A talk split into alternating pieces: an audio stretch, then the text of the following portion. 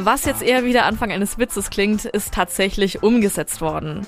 In den USA gibt es jetzt nämlich die erste religiöse Abtreibungsklinik, und zwar vom satanistischen Tempel. Die Klinik ist eine Gegenbewegung zum Abtreibungsverbot, das mittlerweile in einigen Staaten vorherrscht. Da der satanistische Tempel eine Religionsgemeinschaft ist, fällt das satanistische Abtreibungsritual unter die Religionsfreiheit und darf vom Staat nicht verboten werden.